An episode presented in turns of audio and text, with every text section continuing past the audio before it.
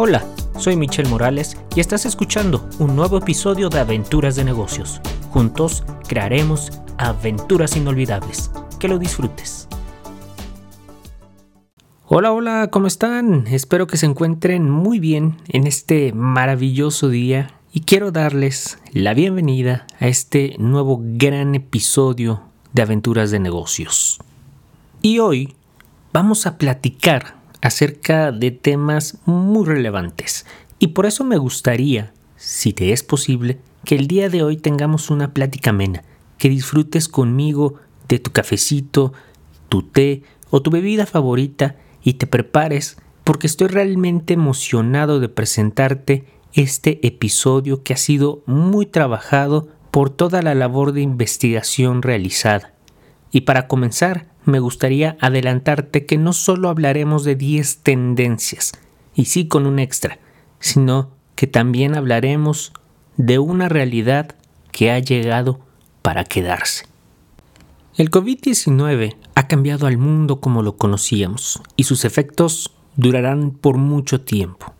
Las empresas han pasado gran parte de los últimos nueve meses luchando por adaptarse a circunstancias extraordinarias. Si bien la lucha contra la pandemia de COVID-19 aún no está ganada, con una vacuna a la vista hay al menos una luz tenue al final del túnel, junto con la esperanza de que otro tren no se dirija hacia nosotros, obviamente.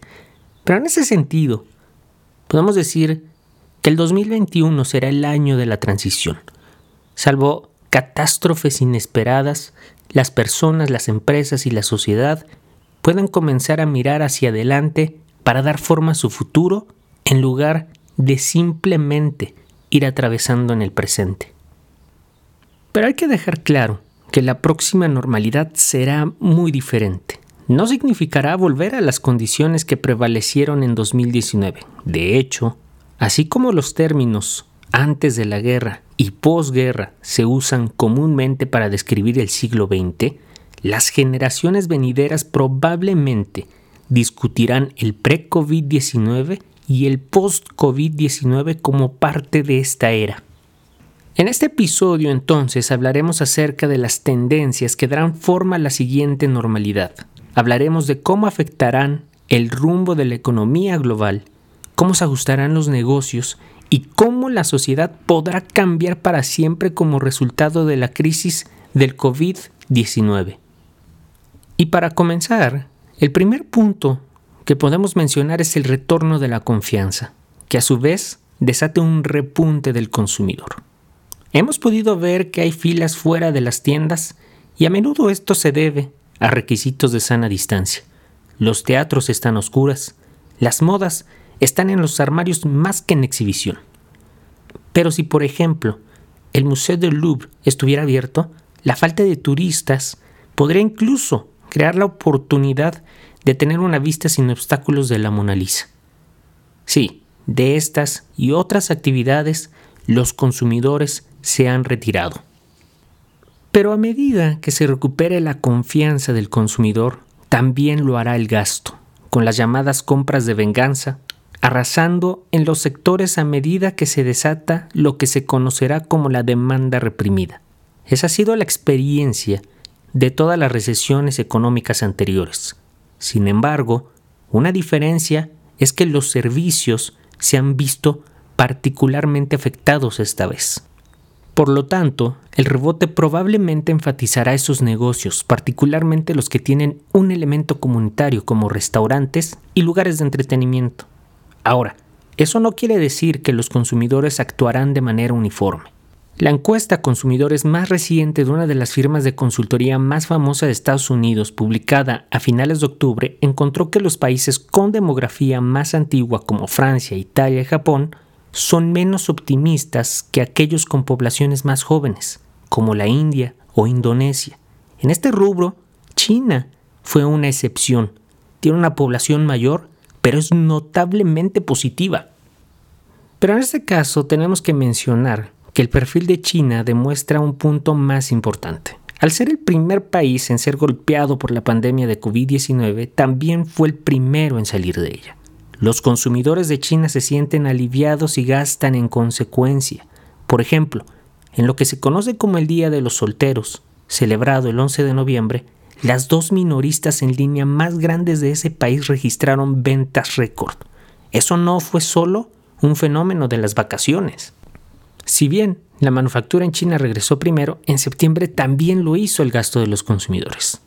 A excepción de los viajes aéreos internacionales, los consumidores chinos han comenzado a actuar y gastar en gran medida como lo hacían antes de la crisis. Australia también ofrece esperanza en ese sentido.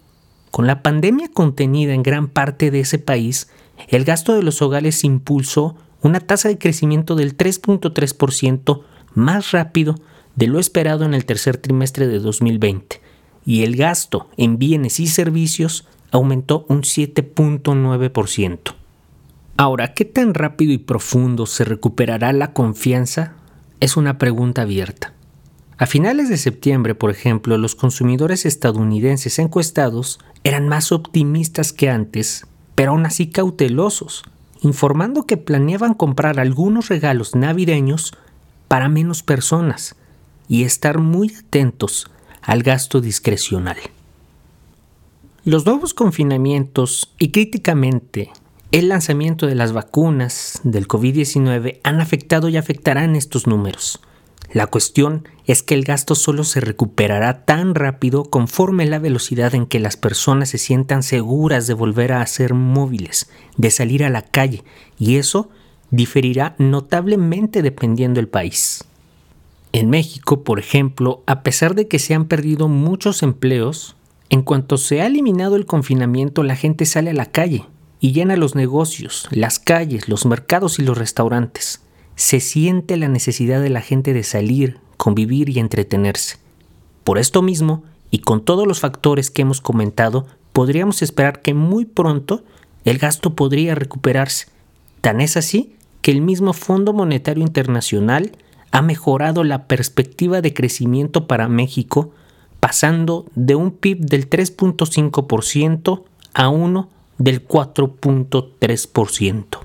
La segunda tendencia de la que podemos hablar son los viajes de placer, los cuales se recuperan, pero por otro lado, los viajes de negocios están retrasados. Las personas que viajan por placer querrán volver a hacerlo. Ese ha sido el patrón en China. Incluso en México vimos hace algunos meses cómo el turismo en fechas decembrinas aumentó considerablemente. Diversos factores influyeron, entre esos podemos mencionar las compras anticipadas derivadas de las promociones del buen fin, así como también la celebración de las fiestas de fin de año.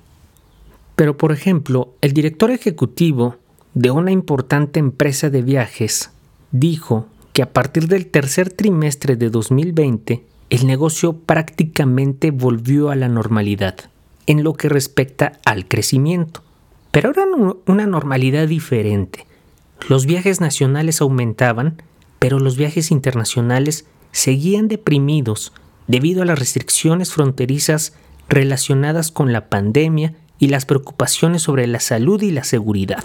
Y esto lo podemos ver claramente al revisar en México a los grupos aeroportuarios que cotizan en bolsa, quienes sufrieron pérdidas durante el segundo semestre del año, pero en un solo periodo volvieron a registrar ganancias, en parte por las altas tasas que cobran a las aerolíneas y por otro lado, gracias a su diversificación de ingresos.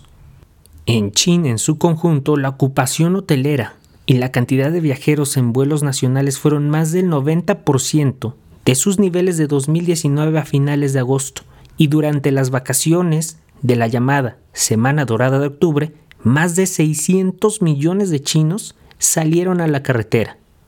Esto Debido a la confianza en las medidas de salud y seguridad del país, los viajes nacionales casi han vuelto al nivel visto antes de la pandemia y los viajes nacionales de alto nivel en realidad están todavía por delante.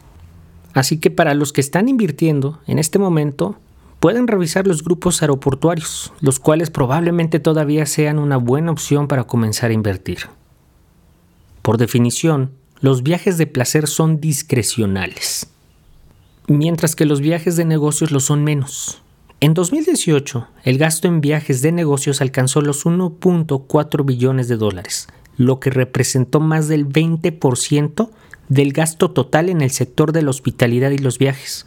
También aporta una parte desproporcionada de las ganancias. El 70% de los ingresos a nivel mundial son para los hoteles de lujo, por ejemplo. Sin embargo, durante y después de la pandemia hay una pregunta sobre los viajes de negocios. ¿Exactamente cuándo es necesario? Es casi seguro que la respuesta no sea tanto como antes. Las videollamadas y las herramientas de colaboración que permiten el trabajo remoto, por ejemplo, podrían reemplazar algunas reuniones y conferencias en el sitio. En un contexto más amplio, también informativo, la historia muestra que después de una recesión, los viajes de negocios tardan más en recuperarse que los viajes de placer. Después de la crisis financiera de 2008-2009, por ejemplo, los viajes de negocios internacionales tardaron cinco años en recuperarse en comparación con los dos años en los que se recuperaron los viajes de placer internacionales. Es probable que los viajes de negocios nacionales y regionales se recuperen primero. Algunas empresas y sectores querrán reanudar las ventas en persona y las reuniones con los clientes tan pronto sea posible. La presión de los compañeros también puede influir. Una vez que una empresa vuelve a las reuniones cara a cara, es probable que sus competidores no quieran reprimirse. Sin embargo, en total, una encuesta gerente de viajes de negocios encontró que esperan que el gasto en viajes de negocios en 2021 sea solo la mitad que en el 2019. Si bien los viajes de negocios regresarán a gran escala y el crecimiento económico global generará nueva demanda, los ejecutivos en el campo creen que no regresarán a los niveles que se tenían, por ejemplo, en el 2019. En resumen, para esta tendencia, podemos decir que los viajes de placer están impulsados por el deseo muy humano de explorar y disfrutar, y eso no ha cambiado. De hecho, una de las primeras cosas que hacen las personas a medida que se vuelven más prósperas es a viajar, primero cerca de casa y luego más lejos. Por tal motivo, no hay forma o no hay razón para creer que el aumento de la prosperidad mundial se revertirá o que la curiosidad humana disminuirá.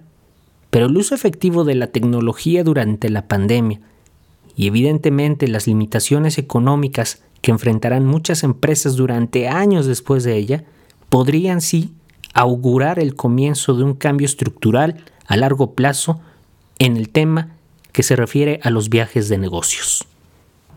Como tercer tendencia tenemos que la crisis ha desatado una ola de innovación y ha lanzado una generación que destaca por ser de emprendedores. Y en este tercer punto podemos decir que Platón tenía razón. La necesidad es de hecho la madre de la invención. Durante la crisis de COVID-19, un área que ha experimentado un gran crecimiento es la digitalización, es decir, todo, desde el servicio al cliente en línea hasta el trabajo remoto, la reinvención de la cadena de suministro, el uso de inteligencia artificial y el aprendizaje automático para mejorar las operaciones.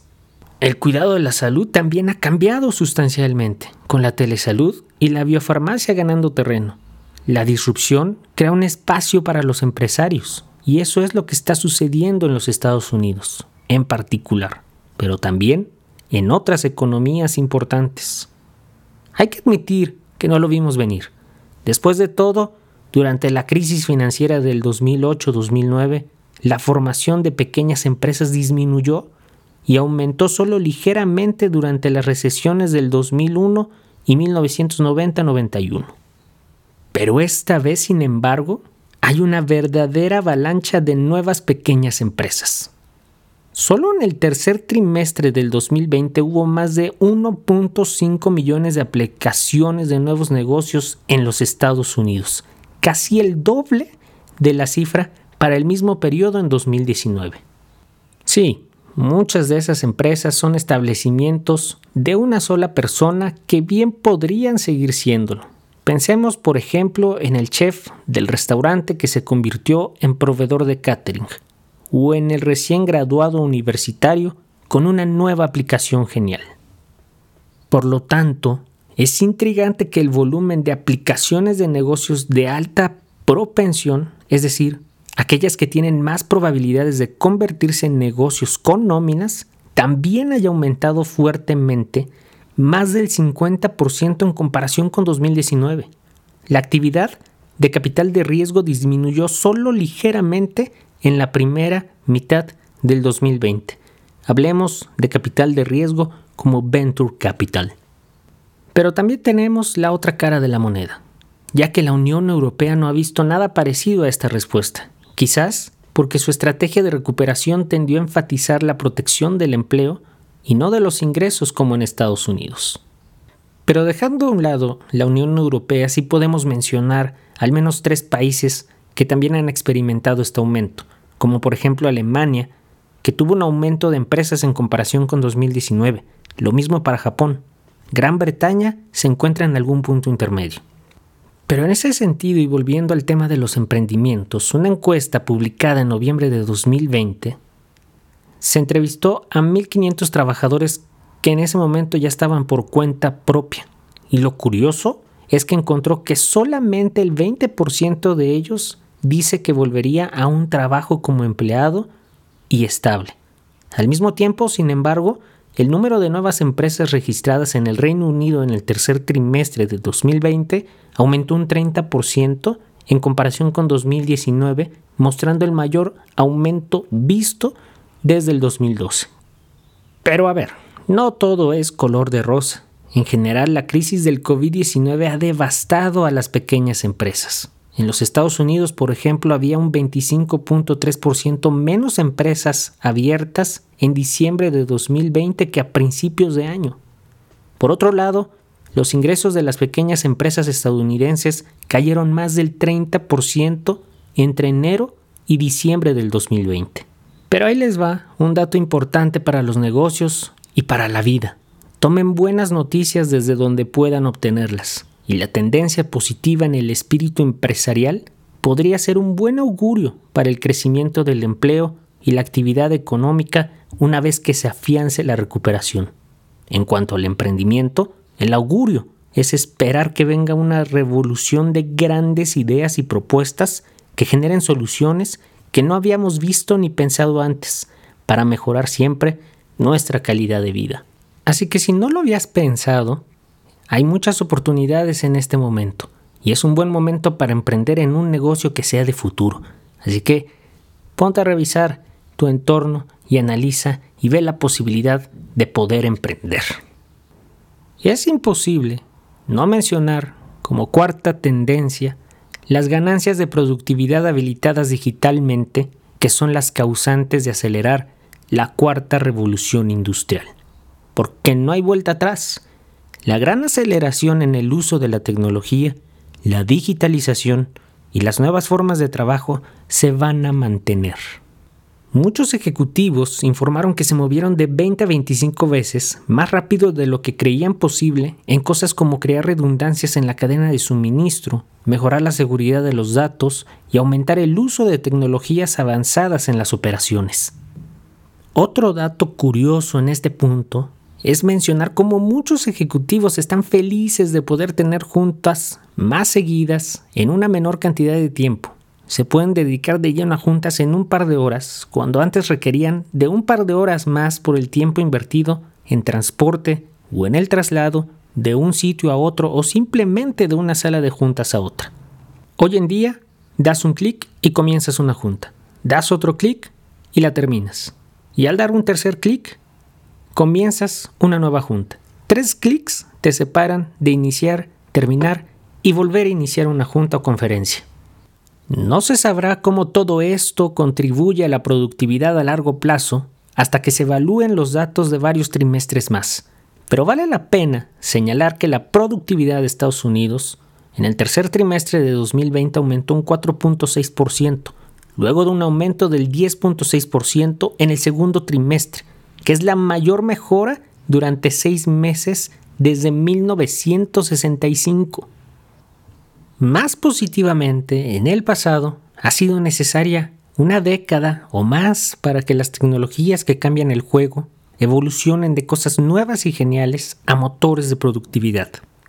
La crisis de COVID-19 ha acelerado esa transición en áreas como la inteligencia artificial y la digitalización durante varios años, e incluso más rápido en Asia. Una encuesta publicada en octubre de 2020 encontró que las empresas tienen tres veces más probabilidades que antes de la crisis de realizar al menos el 80% de sus interacciones con los clientes de forma digital. Esta evolución digital no siempre ha sido un proceso fluido o elegante. Las empresas han tenido que luchar para instalar o adaptar nuevas tecnologías bajo una intensa presión. El resultado ha sido que algunos sistemas son torpes. El desafío a corto plazo entonces es pasar de reaccionar ante la crisis a construir e institucionalizar lo que se ha hecho bien hasta ahora.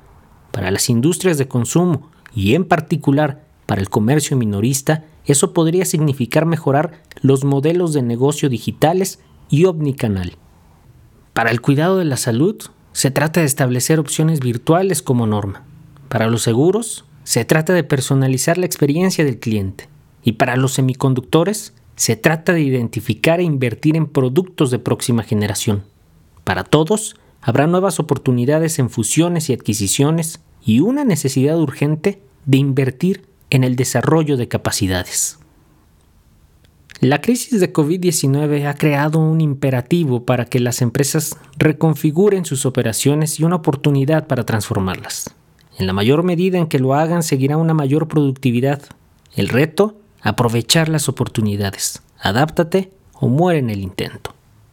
Nuestra quinta tendencia tiene que ver con los cambios que ha generado el comportamiento de compra, inducidos por la pandemia, claro los cuales han alterado para siempre a las empresas de consumo. Para analizar esto, tenemos o podemos comenzar viendo que 9 de los 13 países principales encuestados por una de las consultoras más importantes de Chicago arrojó que al menos dos tercios de los consumidores han probado nuevos tipos de compras. Y cuando hablamos de los 13 países, obtenemos que el 65% o más dice que tiene la intención de seguir haciéndolo. La implicación en este tema es que las marcas que no han descubierto cómo llegar a los consumidores de nuevas formas deberían ponerse al día o se quedarán atrás. Esperamos que en los mercados en desarrollo como Brasil e India, por ejemplo, la pandemia acelere las compras digitales, aunque partiendo de una base baja. Los consumidores de Europa continental han comprado más online, pero no están tan entusiasmados como los de Gran Bretaña y evidentemente los de Estados Unidos. Específicamente, el cambio a la venta minorista en línea es real y gran parte se mantendrá. Para ponerlo en perspectiva, consideremos que en los Estados Unidos se pronosticó que la penetración del comercio electrónico en 2019 alcanzaría solo el 24% para 2024. Sin embargo, en julio de 2020 ya había alcanzado el 33% de las ventas minoristas totales. En otras palabras, el primer semestre de 2020 registró un aumento en el comercio electrónico equivalente al de los 10 años anteriores.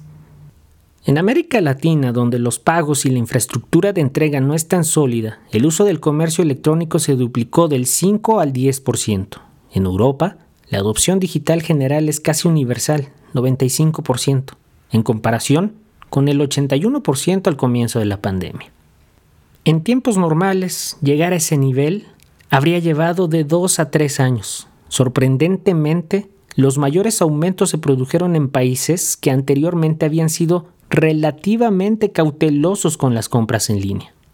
Hablando de algunos países, Alemania, Rumania y Suiza, por ejemplo, tenían las tres tasas de penetración en línea más bajas antes de la crisis del COVID-19.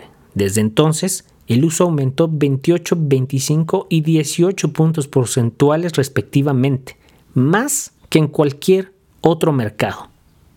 Sin embargo, si profundizamos un poco más con estos datos, encontraremos que hay una gran advertencia para los negocios, como la notoria falta de lealtad a la marca entre los compradores en línea. Quizás lo más revelador de los resultados de esta encuesta reciente sea que solo el 60% de las empresas de bienes de consumo dicen que están moderadamente preparadas para aprovechar las oportunidades de crecimiento del comercio electrónico. Y es que claro, hay que ser honestos. Cuando se trata de vender directamente a los consumidores, se presenta un cambio abismal a la venta en físico. Y para muchas empresas resulta realmente complicado saber por dónde empezar y cómo aprender a destacar tus productos tanto como lo hacías físicamente. En este punto recordemos que en físico puedes hacer uso de tus sentidos al tener el producto o servicio enfrente de ti. Por lo tanto, esta preocupación es ciertamente válida para muchos negocios. La venta directa al consumidor requiere el desarrollo de nuevas habilidades, capacidades y modelos comerciales y de precios. Pero la tendencia es clara. Muchos consumidores se están moviendo en línea y para llegar a ellos, las empresas también tienen que ir allí. Con esto dejamos este episodio hasta este punto con estas cinco tendencias, de las cuales aún nos faltan otras cinco más y un extra. Pero este es el nuevo modelo de episodios que también estaremos presentando con ustedes. Un modelo mucho más profundo, con mucho mayor análisis y una investigación de datos que también les sirva a ustedes para generar información y tomen cada concepto del que hablamos aquí para profundizarlo ustedes por su cuenta. Con esto me gustaría ponerle punto final a este episodio que estará dividido en dos partes. Y en dos partes porque es un episodio diferente, es un episodio distinto, mucho más profundo, con mucha mayor investigación y deseo mucho que la información que estemos compartiendo aquí les sea de utilidad. Pero antes de terminar con este episodio me gustaría recapitular sobre las cinco tendencias de las cuales hemos hablado el día de hoy. Y para comenzar, el primer punto que mencionamos fue el retorno de la confianza, que a su vez desate un repunte en el consumidor. Como segunda tendencia hablamos la importancia que está teniendo la recuperación los viajes de placer sobre por encima de los viajes de negocios que se han visto de alguna manera retrasados. Como tercer tendencia mencionamos cómo la crisis ha desatado esta ola de innovación y cómo nos ha lanzado una nueva generación de emprendedores y las oportunidades que puede existir para muchos de ellos todavía. También hablamos dentro de las tendencias cómo es que las ganancias de productividad han tenido un impacto habilitando las tecnologías y la digitalización, las cuales deberán de seguir siendo bien observadas para ver qué tantos beneficios reales se han generado. Y por último, nuestra última tendencia que hemos comentado es acerca de ese comportamiento de compra que ya ha sido inducido por la pandemia, en el cual se privilegia el comercio electrónico. Así que con estas tendencias espero que hayas recibido información de lujo, información que verdaderamente te ayude a ti a tomar mejores decisiones y que por supuesto te sirva para ver un panorama mucho más amplio. Espero que este capítulo y este nuevo formato te haya gustado. No será el cotidiano, seguiremos trabajando temas de base, temas básicos y sencillos, pero también me pareció muy importante compartir con ustedes información investigada, datos duros, datos importantes que creo que es importante compartir. Así que con esto les doy las gracias y nos vemos en la parte número 2 que vendrá en los siguientes días de este tema, de este gran tema que sin duda es muy muy importante. ¿Qué pasa con las tendencias del 2021? Y lo más importante, cómo viene la siguiente normalidad. Muchísimas gracias, un abrazo, excelente día, los quiero mucho. Saludos.